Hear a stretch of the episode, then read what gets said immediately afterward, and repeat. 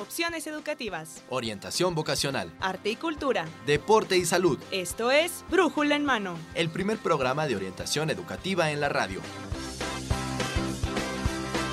Una producción de la Dirección General de Orientación de Atención Educativa y Radio UNAM. Comenzamos.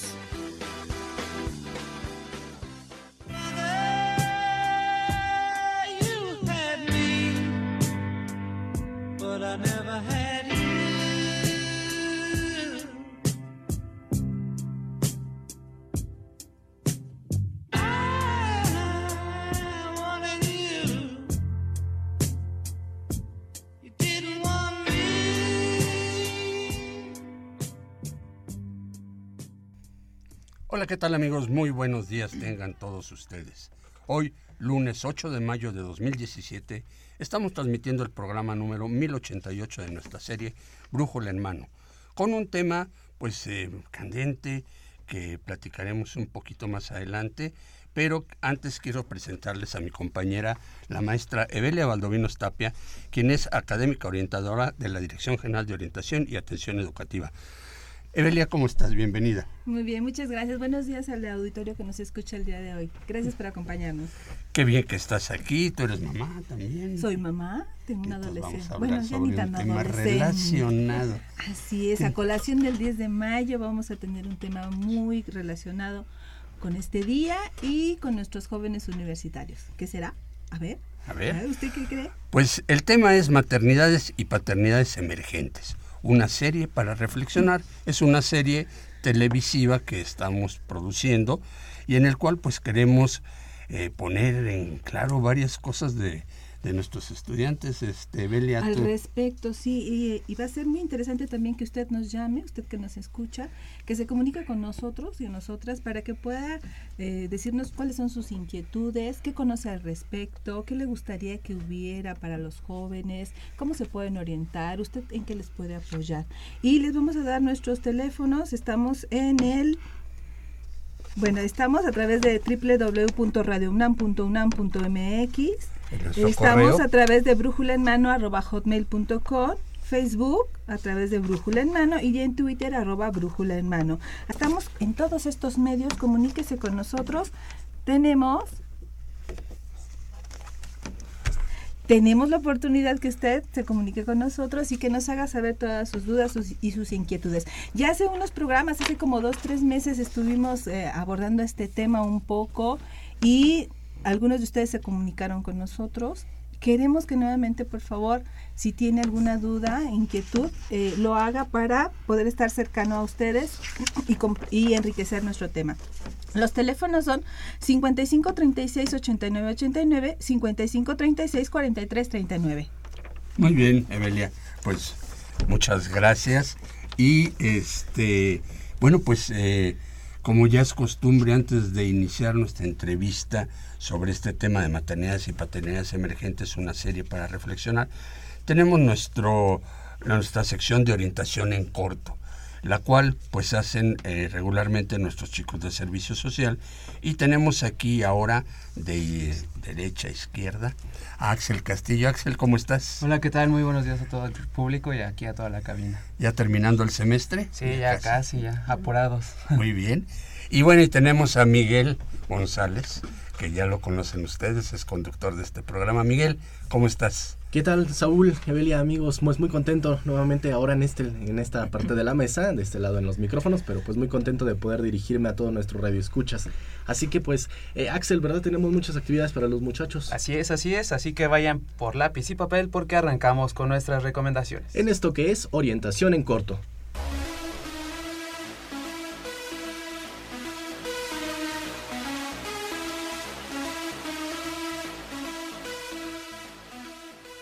Bueno, iniciamos nuestras recomendaciones con el Centro de Enseñanza para Extranjeros de la UNAM, pues invita a la presentación del libro Diálogos Interculturales en el Ámbito Educativo, de la autora Silvia Fernández, perdón, y la presentación, la presentación se llevará a cabo este 9 de mayo.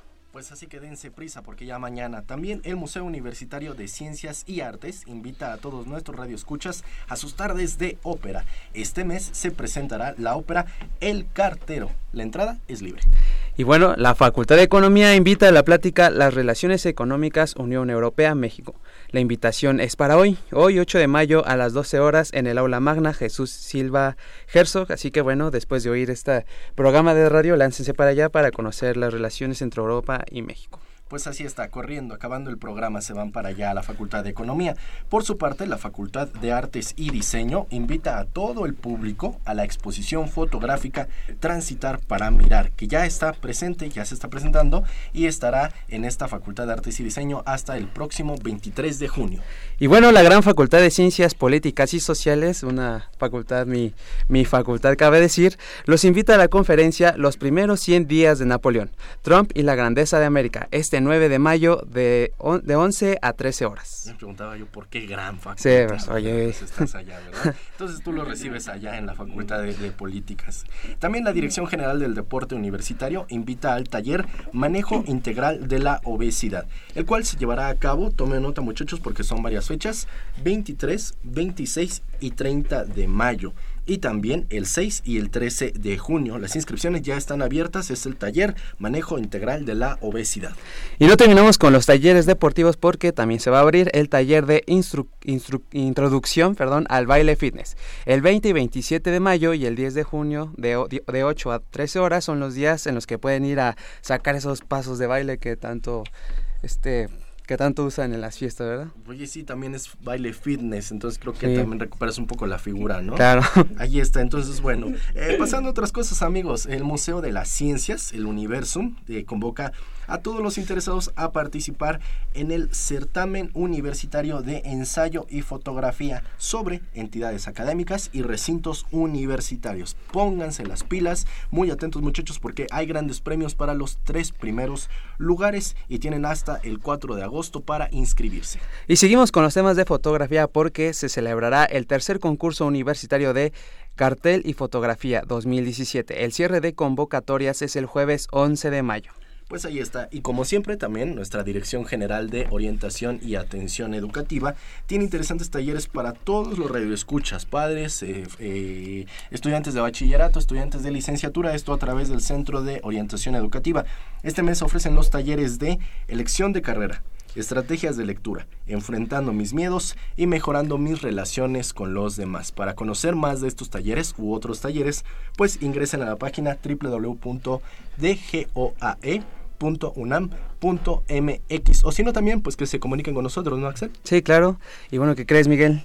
Es hora de irnos, pero bueno, les recordamos que en el 55 36 80 55 36 89 89 y en el 55 36 43 39 pueden obtener más información de estas actividades. Exactamente, no nos extrañen, ahí nosotros nos estaremos comunicando con ustedes, pregúntenos todo acerca de estos talleres, pero si no tienen acceso a un teléfono también se pueden comunicar a través de las redes sociales, ¿no es así Axel? Claro, claro, nos, ¿cómo nos pueden encontrar Miguel? Bueno, pues en Facebook estamos como Brújula en Mano o en Twitter estamos como... Como arroba Brújula en Mano o pueden escribirnos también a brújula en mano arroba Pues ahí está, no hay pretexto para que se comuniquen con nosotros. Les dejamos estas actividades porque esto fue Orientación en Corto y los orientaron Axel Castillo y Miguel González. Regresamos los micrófonos a Brújula en Mano.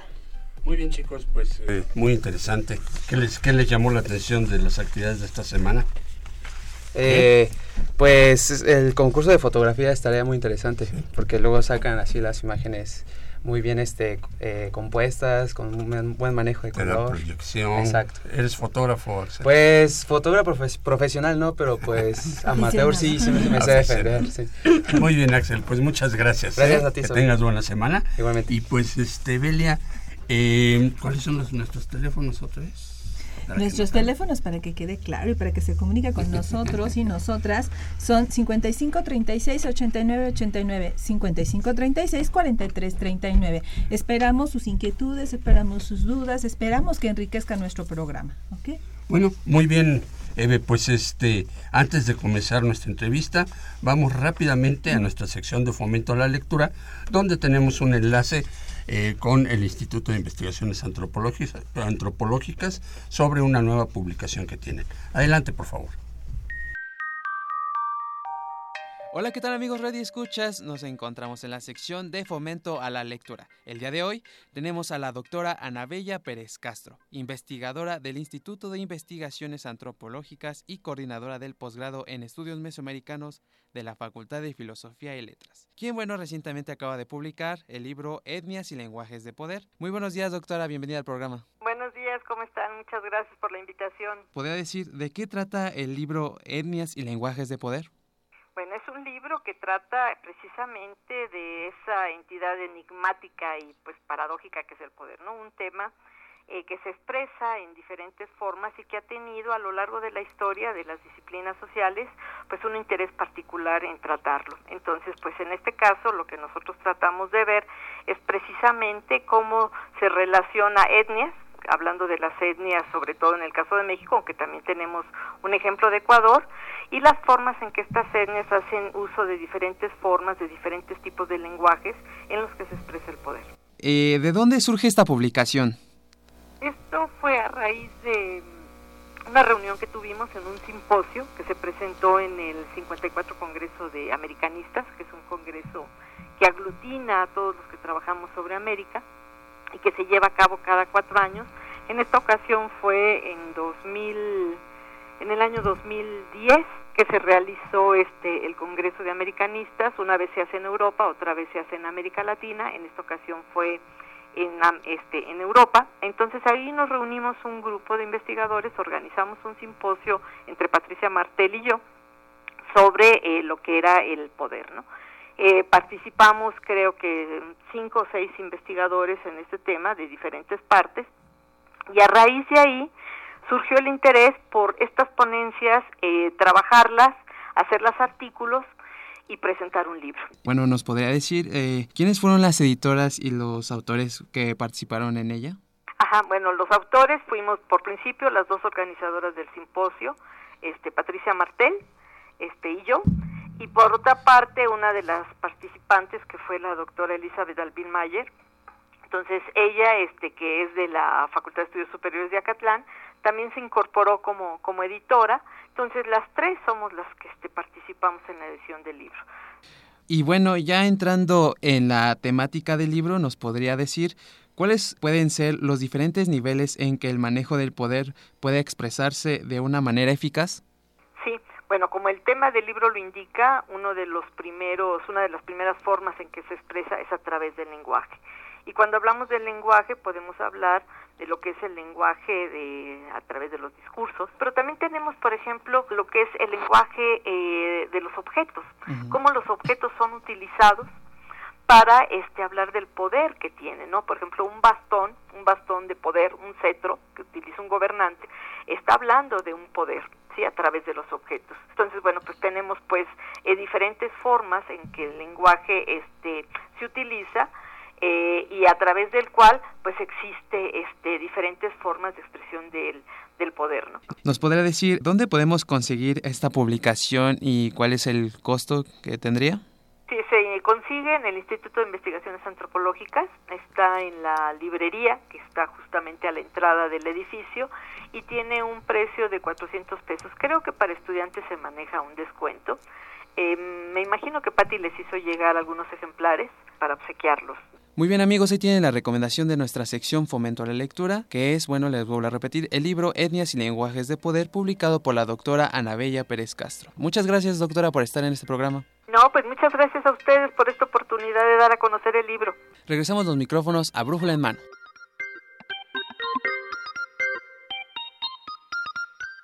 Muy bien amigos, pues ya estamos aquí de regreso y pues este, ¿qué te pareció este libro?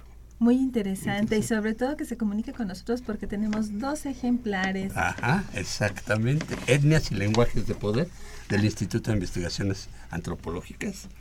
Y este ¿Y qué, qué pregunta sería? ¿O qué? Tenemos dos ejemplares para Tenemos dos ejemplares para obsequiarles, ya dijo mi compañero Saúl el nombre.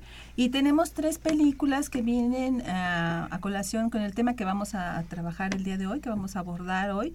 Y estas tres películas es la de Juno, la de 50, son películas relacionadas con, Con la el maternidad. tema de paternidad y maternidad responsable. Son dos muy buenas películas que, bueno, pues esperemos que nos hablen y entren pues en la selección, porque muchas veces pues tenemos muchas llamadas y tenemos que hacer una selección. Así es. Y la pregunta que le estamos eh, haciendo a ustedes es, ¿cuál es el promedio de edad de inicio de la vida sexual en los jóvenes en México? ¿Cuál creen que debe de ser? ¿O cuál? No, ¿cuál es? ¿Cuál ¿Cuál es opinión? ¿Cuál- No, capaz que los papás dicen que hasta que tengan 30 años. no, Sí, ¿cuál ¿verdad? es actualmente? Las la abuelitas se edad? casaban a los 13 años o 14, Sí, pero... las abuelitas, la las bisabuelitas de antes, Bisabuelitas. pero hoy en día, ¿cuál es el- la edad promedio de inicio de la vida sexual de los jóvenes en México? Joven, de los y las jóvenes. Bueno, muy bien, y pues para iniciar nuestra entrevista, que es el plato fuerte de, de día de nuestro hoy. programa, Así es. este tenemos aquí en Eve. Recuerde, el tema del día de hoy son maternidades y paternidades emergentes, una serie para reflexionar. Tenemos el día de hoy al licenciado Marco Antonio Bonaparte Madrigal, él es coordinador del Centro de Orientación Educativa, el COE de la Dirección General de Orientación y Atención Educativa. Buenos días, Marco. Bienvenido. Hola, buenos días, un gusto estar con ustedes. Gracias. La maestra Livia Gómez Altamirano y es académica orientadora de la DEGOAE. También buenos días. Hola. ¿qué tal? Muy buenos días. El maestro Fernando Córdoba Velázquez, él es profesor de tiempo completo de la Escuela Nacional Preparatoria número 9. Buenos días. Hola, muy Bienvenido, buenos días. maestro. Y Pues, pues, bueno. pues, muchas gracias por acompañarnos y vamos a entrar de lleno a este tema que seguramente les será de utilidad, el conocimiento y Sí, claro, porque eh, bueno, este, un poco como para dar entrada al tema, eh, sabemos que en nuestro país el embarazo no planeado en adolescentes se ha convertido en un problema de salud pública, que se agrava cuando en una etapa estudiantil sucede, ya que muchas veces eso trunca el proyecto educativo que tenían en curso. Así es. Y Nosotros y nosotras en la Dirección General, en la de GOAE, estamos pues colaborando, usted sabe, para que nuestros jóvenes, eh, para la permanencia de nuestros jóvenes y la terminación de sus estudios. Entonces, si esta es una circunstancia que está acreciendo a nuestros jóvenes y e- este es un, un- un tema que queremos abordar, las maternidades, las pa- paternidades. Y para esto, pues tenemos eh, que decir cuál sería el contexto de esta circunstancia que, que viven algunos jóvenes en, en nuestro país y en nuestra universidad. Licenciado Bonaparte, ¿usted qué diría al respecto? Muchas gracias. Como bien han comentado, este, esta es una situación de un problema ya de salud pública, no solamente aquí en el país, sino a nivel mundial. Sin embargo, se destaca que México ocupa el primer lugar en este tipo de embarazos. Eh, la universidad obviamente no es ajena a esta problemática y trata de responder, de atender a esta situación a través de programas que puedan apoyar a estos alumnos, sobre todo en el contexto que nos toca, en el que comenta Evelia, que es apoyarlos, orientarlos para que eh, puedan continuar con su proyecto de vida donde se enmarca el proyecto escolar que tienen planeado. Es importante decir que en este momento hemos encontrado que a pesar de que la tasa de natalidad ha disminuido en términos generales, en los adolescentes se mantiene vigente y eso es algo que preocupa, que preocupa a la universidad, que preocupa al rector y se ha plane- planeado este, dentro del proyecto institucional, del plan institucional, eh, trabajar eh, este programa de paternidades y maternidades responsables. Nosotros hemos encontrado también eh, que la vida promedio de los alumnos en, en- en general empieza su sexualidad entre los 15 y los 16 años, más o menos. Eh, pero eh, eso no implica eh, que pueda tener como consecuencia el embarazo, porque hay alumnos que ya inician, tienen esa información. Sin embargo, también hemos encontrado que es, eh, sobre todo en, la, el interior de la República, donde existen mayor, mayores problemas de esto, en la ciudad o en las, en las zonas urbanas, existe mayor información. Sin embargo, no siempre llega de la manera que debería de llegar a los alumnos para que se puedan evitar estas cuestiones. En la universidad quisiera destacar, por ejemplo, que tenemos una población actualmente de más de 340 mil alumnos, casi 350 mil alumnos están inscritos en la generación del ciclo escolar 2016-2017. De ellos, eh, 93 mil aproximadamente son de primer ingreso. La universidad, como parte de, de los estudios que hace para su población, para conocer el tipo de alumnos que van a ingresar, genera un examen eh, médico, es el examen médico automatizado, que el año pasado se aplicó a 62.400 alumnos. Dentro de todas las variables que se pudieron estudiar, encontramos una muy interesante para nosotros, que es la que se refiere a sexualidad. Y pudimos identificar que de estos eh, 62 mil alumnos, 21.800 reportaron haber tenido ya relaciones sexuales. Hay que mencionar una que tercera parte. más o menos ya hay que mencionar que esto se está evaluando alumnos desde iniciación universitaria, que son alumnos de secundaria, que tienen 13 años en promedio, hasta alumnos de licenciatura, tanto del nivel escolarizado como eh, del sistema abierto. De estos alumnos que mencionamos, de los 21.000 que ya han tenido relaciones sexuales, se reportaron eh, que tuvieron un embarazo 1.619, que no es poca cosa. Cuando uno lo ve, pareciera que es un número pequeño comparado contra los 340.000, pero implica casi un 7% de esta población. Es decir, es un tema De nuevo ingreso. de ¿verdad? nuevo ingreso, sí. Ajá. Y es- estamos hablando ahorita de nuevo ingreso. Sin embargo, si hubiéramos las estadísticas, podemos conocer que esto se ha mantenido más o menos en los últimos años y entonces podemos decir que se convierte en un problema para los alumnos en, el- en la situación particular que se, que se quiere trabajar en este momento, que es que no abandonen sus, sus estudios. Entonces, para nosotros nos parece que es muy importante este contexto para poder apoyarlos y trabajar en esta problemática. Ujú.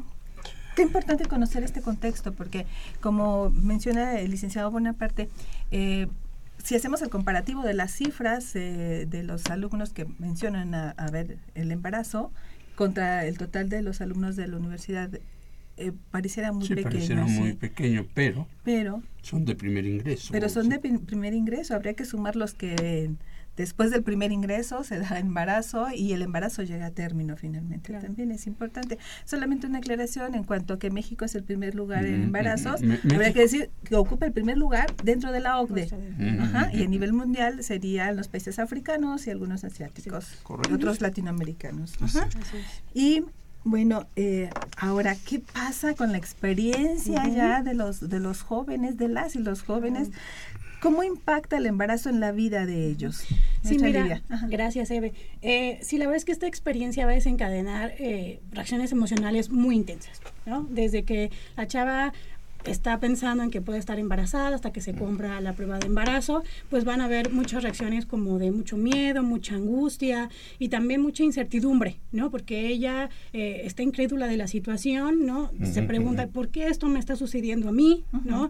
Eh, si a lo mejor nada más tuve sexo una vez, ¿y por qué por una vez que yo tuve sexo esto está, me está pasando, ¿no? Entonces empieza a dudar sobre qué hacer, si decirle a la familia cómo va a reaccionar, cómo va a reaccionar en la escuela, si voy a continuar en la Así. escuela, cómo va a reaccionar mi pareja, ¿no? Con esta noticia. Entonces la verdad es que es una situación bastante estresante, ¿no? La que Claro. empiezan a pasar las chicas eh, jóvenes y adolescentes. En el caso de que ya después eh, le comenten al chico, ¿no? Este con el que eh, están involucradas, pues los chicos tienen diferentes tipos de reacciones, ¿no? Tenemos Sí, sí. chicos desde, desde que se espantan muchísimo y entonces dicen, no, pues este es tu problema y yo me desaparezco, ¿no? Ajá. Este, eh, o también eh, empiezan a cuestionar la paternidad, ¿no? Entonces, Ujú, híjole, ¿cómo sé que ese hijo es, conmigo, es quién mío? Ajá. Y entonces, como no sé, pues entonces yo no, no, yo no me hago cargo. También tenemos aquellos chicos que pues empiezan a como a recomendar a la chica cómo eh, salirse del problema, ¿no? Y entonces eh, cómo deshacerse de, de- de ese problema e interrumpir el embarazo. Ajá. Claro que también tenemos los chicos que a pesar de tener todo este miedo, pues se hacen cargo y frente a esa responsabilidad. Lo cual ¿no? es terrible porque son unos niños. O sea, Así es, veces, así ¿no? es, así es, claro.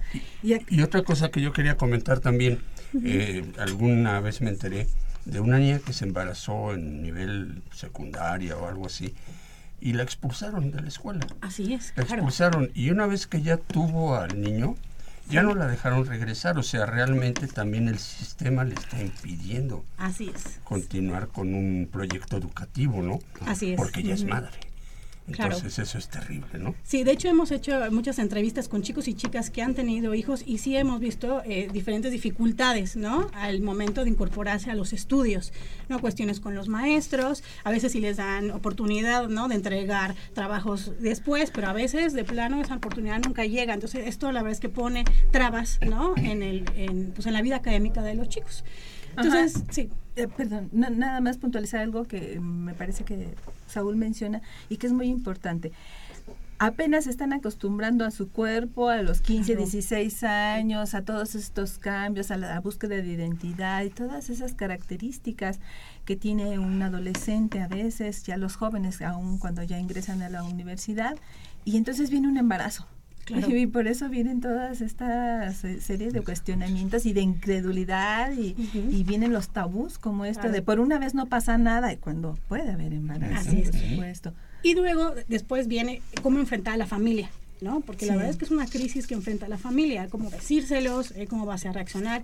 Y la verdad es que la respuesta típica emocional de las familias, pues siempre hay sentimientos eh, de me está defraudando mi hijo, ¿no? Eh, mucha frustración, mucha desilusión. No, no tanto también con el hijo, sino hacia ellos mismos, ¿no? O sea, empiezan a cuestionarse si son realmente buenos padres como para que esta situación esté pasando, porque la verdad es que el Así es. embarazo en esta etapa de la vida se ve como un error, como una irresponsabilidad. Entonces, bueno, hay una crisis familiar, sin embargo, hemos visto por, por las entrevistas que hemos hecho que después de que esa crisis pasa, pues la familia es la principal apoyo para estos chicos y es la manera en que ellos pueden salir adelante.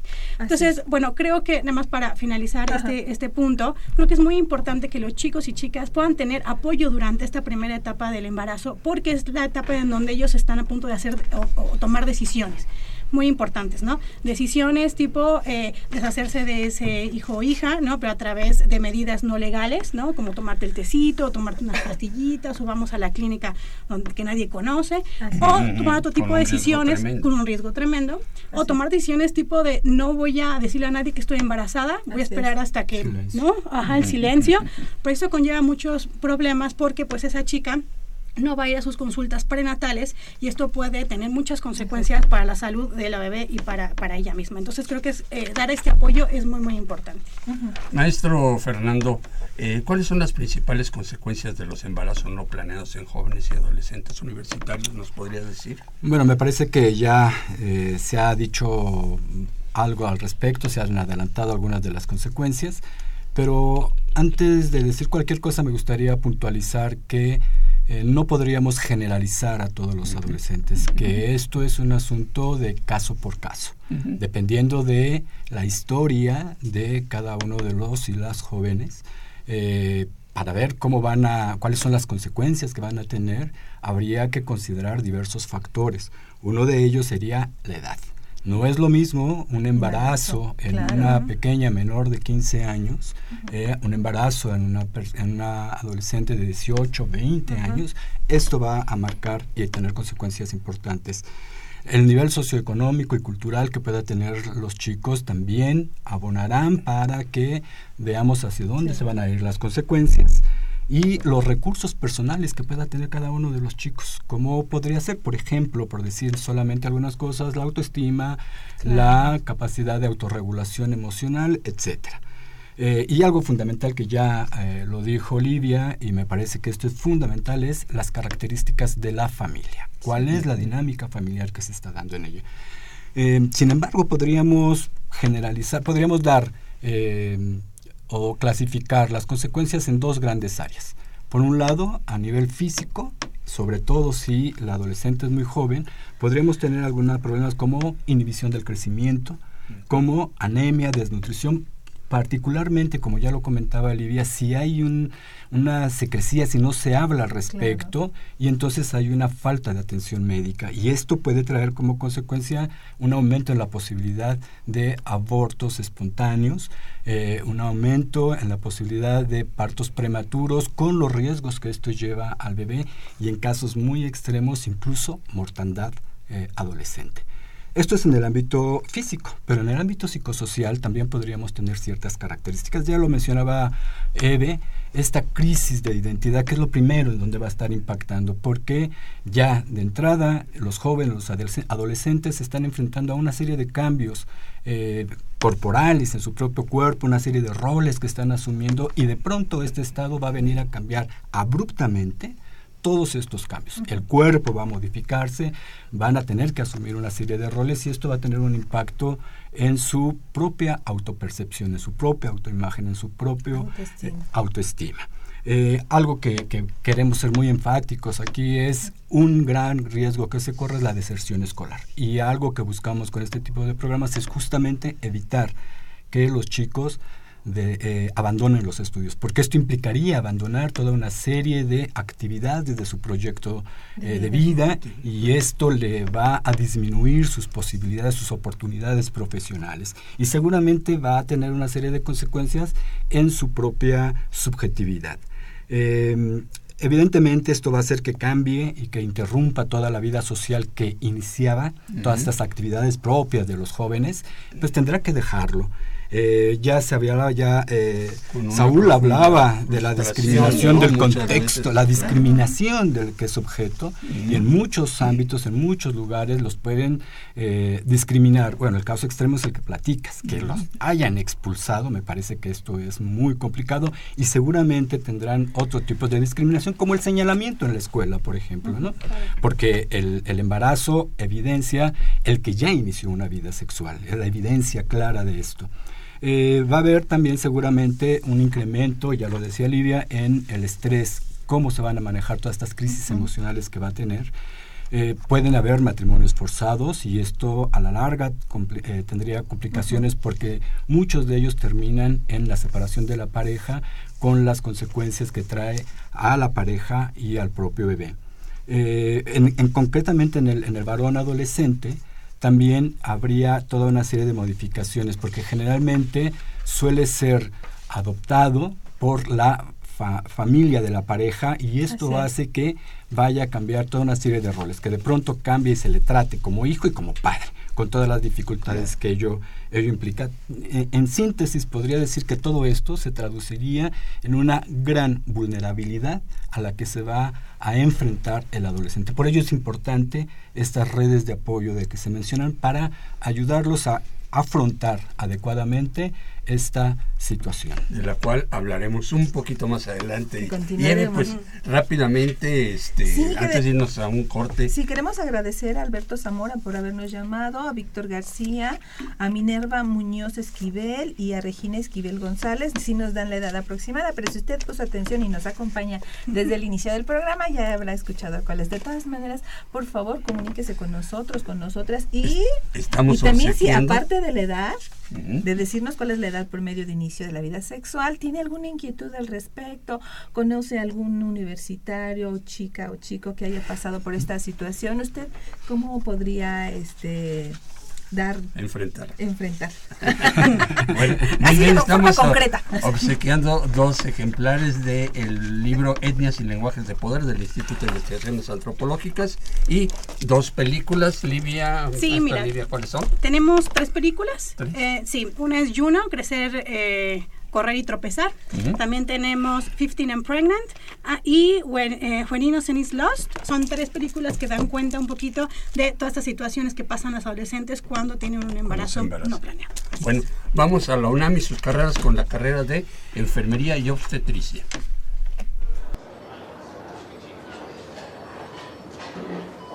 Enfermera, enfermera, ¿por, por qué se tarda tanto? ¿Ya, ya nació? Dígame por favor que ya nació. Tranquilo, tranquilo. Usted ya es papá. Su esposa ha tenido una hermosa niña. ¿Ya nació? ¿Y, y- y cómo está mi esposa? ¿Y cómo está la niña? ¿Puedo entrar a verlas? Me temo que no va a ser posible. Su esposa necesita descansar y a la niña la llevaremos a observación. Yo le indicaré cuando pueda verlas. Felicidades.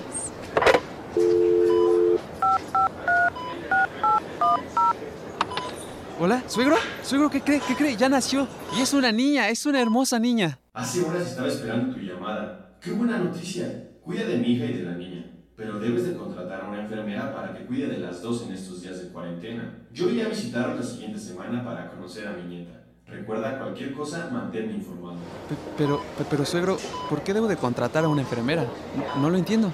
A ver, te explico. Un profesional de la enfermería puede desempeñarse de manera independiente, atendiendo la salud materno-infantil, es decir, que sigue y vigila de forma directa a una mujer desde su embarazo, así como a su recién nacido.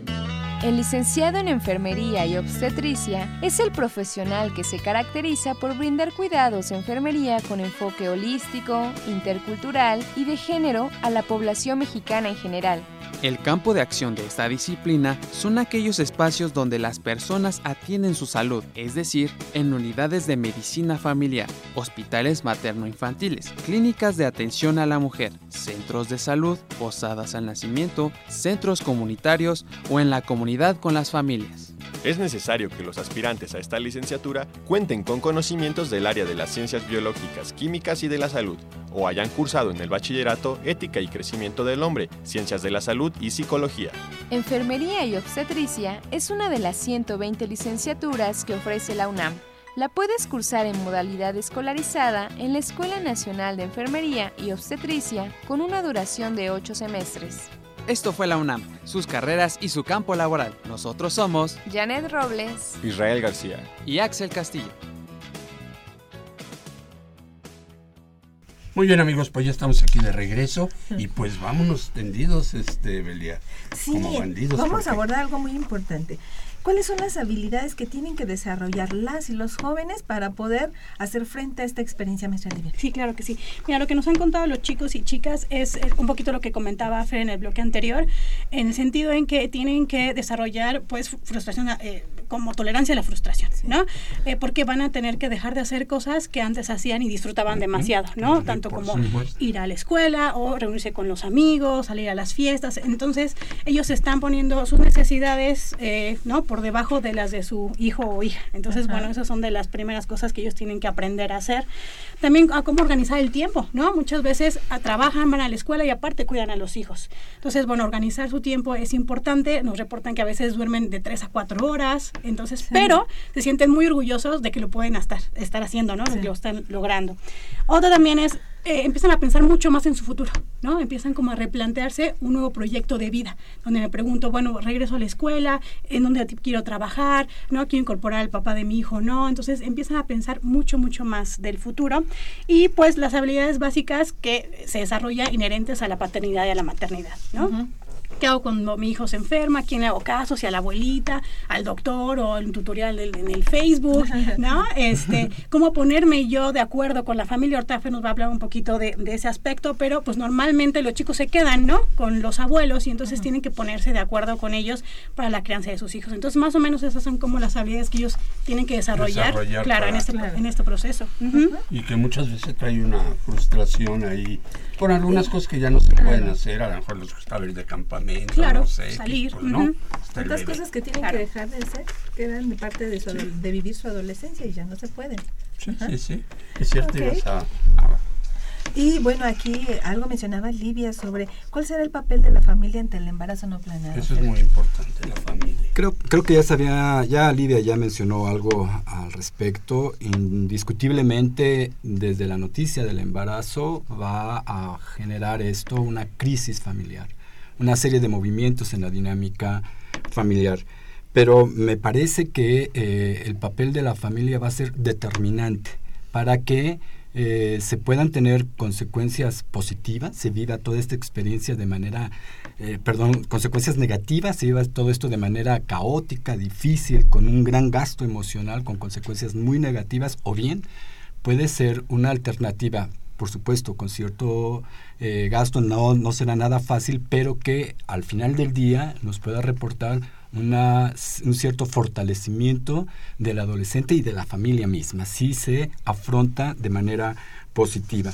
De tal manera que eh, me parece que si se hace de esta manera, si hay una serie de apoyo y confianza en el adolescente, seguramente se abrirán alternativas para que el adolescente tome en un primer momento las mejores decisiones. Ya se hablaba, Claro. eh, si se quiere la interrupción del parto, si se quiere llevar a término del, del embarazo, perdón, si se quiere llevar a término el, el embarazo para darlo en adopción, que es otra alternativa, o bien si se quiere llevar a término el embarazo eh, para la asumir, para responsabilizarse de manera responsable la paternidad y la maternidad.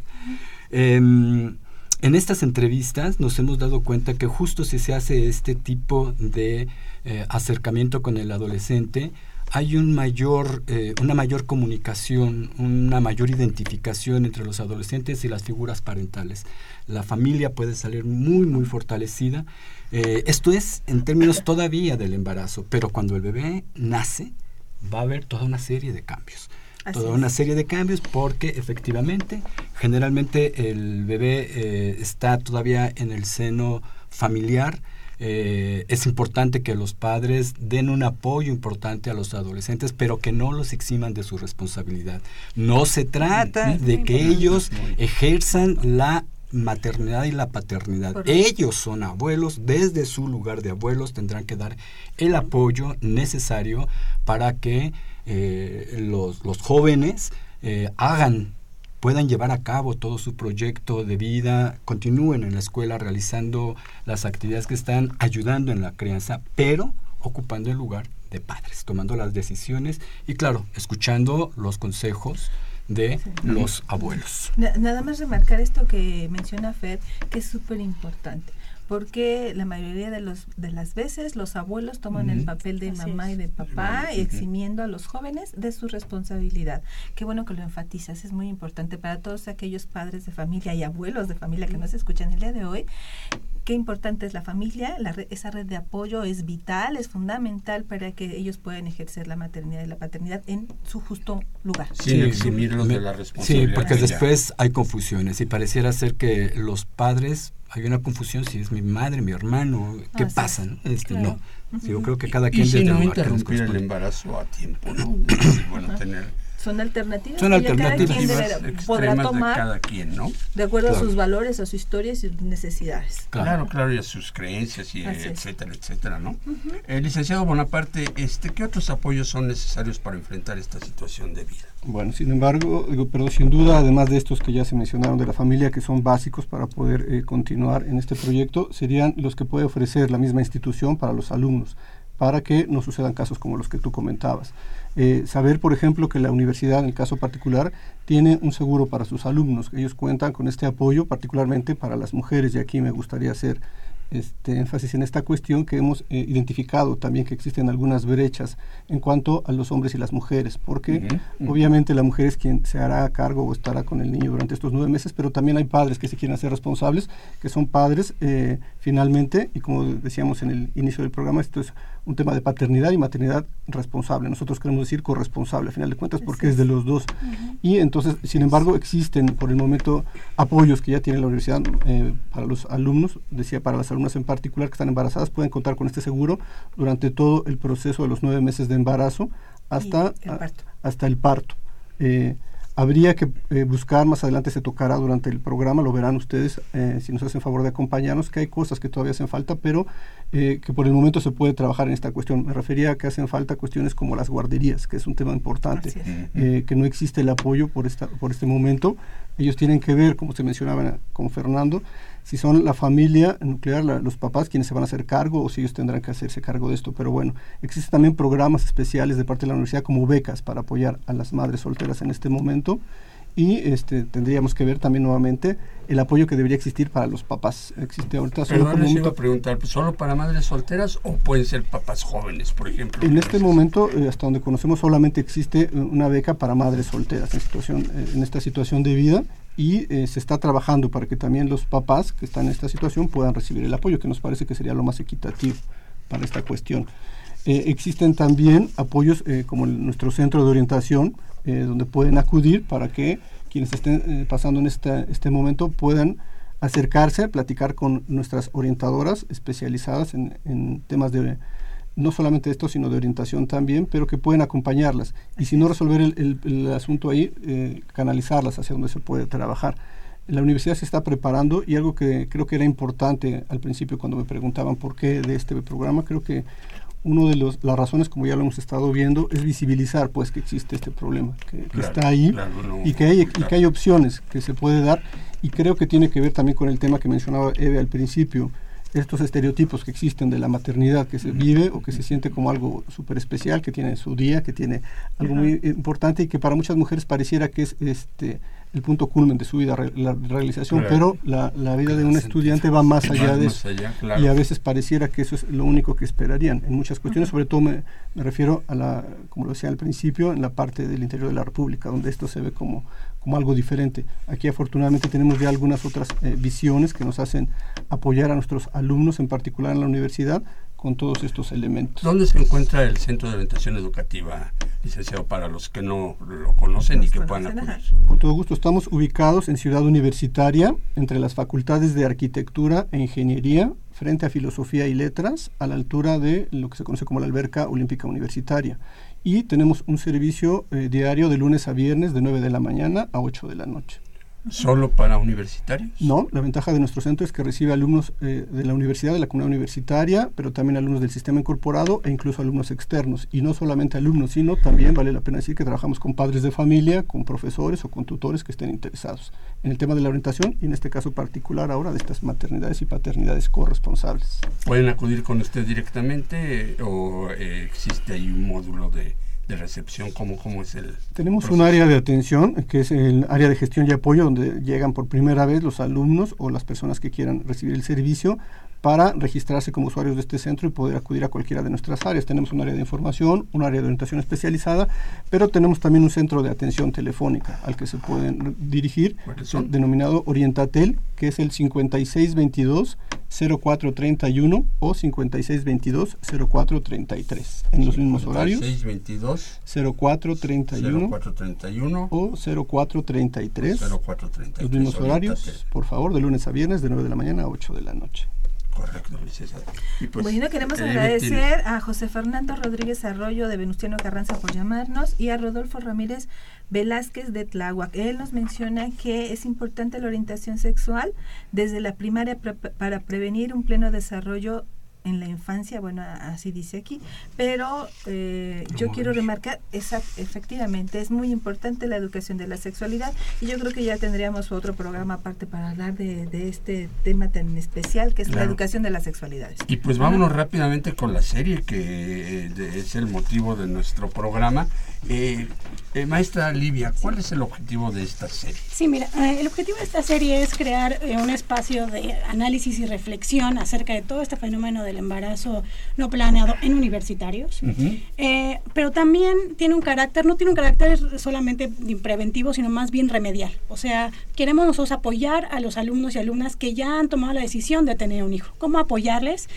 Y sobre todo, y es el objetivo como fundamental de todo este proyecto tan grande, que es eh, contribuir para que no dejen la escuela y que puedan concluir los estudios, que de hecho es una de las misiones de la DEGOAE, ¿no? Entonces queremos contribuir con eso, ¿no? Con que no abandonen y con que puedan egresar, si están en, en el CCH o en la preparatoria, pues que puedan terminar y que puedan aspirar a una licenciatura, o si están en la licenciatura, pues que puedan egresar y tener su, título universitario, porque creemos que eso puede pues, garantizarles un mejor futuro para ellos y para a su familia. Esto lo estamos produciendo en la Dirección General de Orientación y Atención Educativa para mostrarlo este, al público, ¿no? Así es. Eh, ¿Por qué canal o qué canal? Bueno, esto se podría presentar en TV UNAM. este, ya se están em, empezando a hacer todas las grabaciones. Durante mayo y junio se llevará a cabo la grabación de toda esta serie de programas. Eh, no tenemos aún una fecha específica exacta en el que saldrá al aire, pero estimamos que probablemente en agosto podría ya empezar. o que estamos más. participamos de alguna manera. Participamos de alguna manera, así que esperamos que usted que nos escucha esté muy al pendiente porque se las recomendamos. Le estamos poniendo todo el amor del mundo para que esta serie de verdad sea algo productivo para ustedes y para nuestros jóvenes que pudiera apoyarlos de alguna manera. Aquí nada más brevemente también nos van a mencionar el licenciado Bonaparte cuáles son los temas que abarca esta serie? Bueno, cabe mencionar, serían cinco sesiones las que estamos pensando trabajar. A grandes rasgos, comentaríamos que la primera sería una sesión introductoria para que se conozca el contexto más a detalle de toda la situación de los embarazos no planeados. Y aquí habría que destacar la palabra no planeados porque se ha hablado de la diferencia entre planeado y deseado. Que eso genera una diferencia significativa, pero bueno, hablaremos en el primer eh, en el primer episodio de esta sesión, eh, de, todo este contexto que, existe a nivel mundial, nacional y particularmente en la universidad. En la sesión 2 se hablará eh, con especialistas sobre todo lo que sucede una vez que se da este embarazo. lo que ya sabe, lo que venía comentando Eve en su momento, las circunstancias en las que se presenta y el impacto que tiene en la vida de los estudiantes y de su familia escucharemos a los especialistas, pero en el tercer programa nos parece muy interesante y enriquecedor porque hablarán ya los alumnos que han pasado por esta situación. veremos en la dos la teoría y luego en la tres veremos la realidad de lo que está sucediendo. ¿Qué pasa con estos alumnos que ya vivieron o que están viviendo esta situación de vida? ¿Qué, ¿Cómo les ha impactado? ¿Qué ha pasado en su vida? ¿Y cómo es que han logrado superar y llegar a la meta que se habían propuesto? Que es posible esto, es complicado, pero se puede lograr. Para en una cuarta sesión hablar sobre las estrategias que pueden eh, tener los jóvenes para enfrentar esta situación. Nosotros eh, lo comentamos al interior como algo denominado como bebé tips de lo que puede pasar, cómo los podemos apoyar, qué, este, qué podemos eh, ofrecer nosotros, qué les podemos recomendar a partir de estas experiencias que se han dado para finalmente en la última sesión cerrar y hacerles ver que existe un más allá de este embarazo. Cerrar con el proyecto de vida se va a tener que reconstruir, volver a, pensar en cómo lo van a poder abordar. Tenían un proyecto que quizá se truncó un poco, pero después se puede retomar y, lograr el éxito que ellos estaban esperando. ¿Es posible retomar este rumbo, licenciado? ¿Qué, opinan? Este? Totalmente, creo que eso es algo que vale la pena destacar. Pareciera que, se, por todo lo que se ha venido platicando, que es un momento difícil, y lo es, claro que lo es, porque nosotros tenemos la experiencia como padres también de pronto, que se nos vende la parte bella de lo que es la paternidad, que sin duda lo es ser padre, cambia la vida en todos los sentidos pero a veces no nos dicen la otra parte, esto que decían que no vas a dormir lo mismo, este, y que, tienes la responsabilidad, el, impacto que va a tener en tu vida emocional, social, económica, pero que al final de cuentas se puede, y es cierto que se puede. O sea, tenemos ejemplos de alumnos que lo veremos durante el programa, cómo ellos demuestran, demuestran o demostraron que se puede lograr, con un poco más de esfuerzo quizá, pero existe sin ninguna duda eh, la posibilidad de seguir adelante y de llegar a la meta que se habían propuesto. Y como verán en la serie no estamos promocionando nada, solo damos alternativas para que esto se solucione, se reestructure, como menciona el licenciado Bonaparte, sí se puede llegar a las metas o reestructurar las metas. Eh, es un problema grave que, bueno, como ya nos decían, somos de los primeros lugares de los países de la OCDE en tener este problema de embarazo adolescente, ¿no?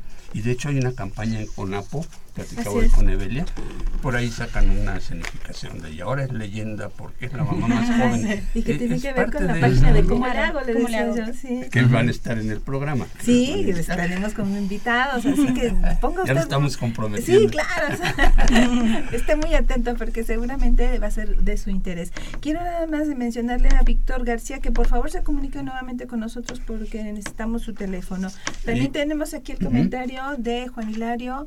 Él dice que embarazarse durante la adolescencia es un cambio radical en la vida de los familiares cercanos. Es un evento que en la mayoría de los casos no es planeado.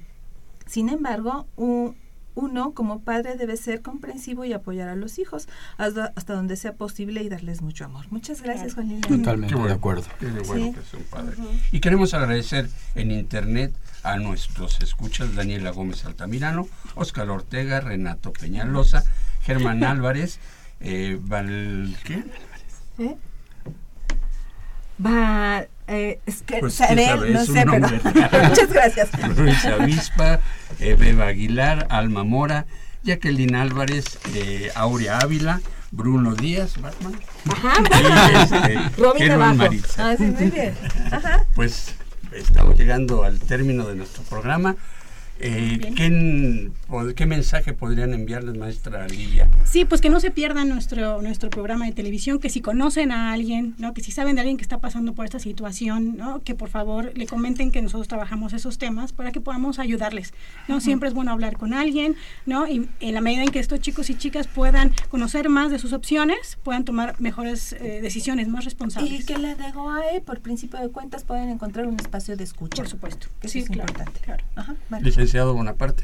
Bueno, aparte de agradecer la invitación, comentar que nadie está exento de esto, que cualquiera le puede pasar, pero como comentaba el papá, que existe, siempre, siempre cuando existe este apoyo, estas redes de apoyo, sobre todo de la familia, el convencimiento de los propios alumnos de que se puede, eh, podrán salir adelante y lograr el éxito que están esperando. Maestro Córdoba. Bueno, pues me parece que eh, sin duda eh, la situación es complicada, es compleja, pero siempre habrá alternativas. Y me parece que este programa lo que busca es justamente abrirles estas alternativas. Pues muchísimas gracias. Este fue un programa muy interesante, muy enriquecedor. Y eh, Evelia, ¿qué tenemos para la próxima semana? La próxima semana tenemos la UNAM, sus carreras y su campo laboral, enfermería y obstetricia. La, en la próxima semana tenemos eh, comunidades de aprendizaje para el Día del Maestro. Eve, estás leyendo en otro lado. bueno, pues queremos agradecer en los controles a Gerardo Zurrosa, en la producción y locución a Marina Estrella, Israel García, Axel Castillo y Janet Robles, en la realización a Miguel González y en la conducción se Evelia Valdovinos. Saúl Rodríguez. Hasta la próxima También se semana. equivocó. Ok.